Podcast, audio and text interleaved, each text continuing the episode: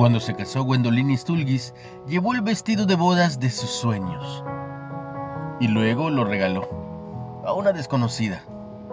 Creía que un vestido merecía más que estar guardado en un armario, acumulando polvo. Otras novias coincidieron. Ahora muchísimas mujeres se han unido a su red social para donar y recibir vestidos de boda. Como dijo una donante, Espero que este vestido pase de novia en novia y que al final de su vida quede hecho girones por todas las bodas realizadas con él. Sí, el espíritu de dar puede sentirse como una celebración. Como está escrito, hay quienes reparten y les es añadido más, y hay a quienes retienen más de lo que es justo. Pero vienen a la pobreza.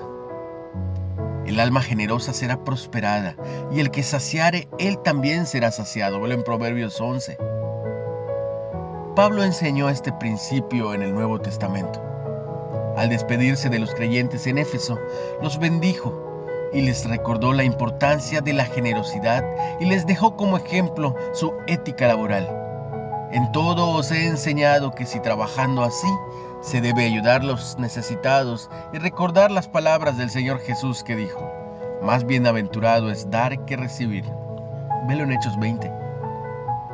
Ser generoso refleja a Dios. ¿Por qué? Porque de tal manera amó Dios al mundo, que ha dado a su Hijo, ya sabes el final. Velo en Juan 3:16. Sigamos su glorioso ejemplo. Una reflexión de Patricia Raibon. ¿Qué buen regalo has dado recientemente? ¿Cómo ayudó tu regalo a alguien?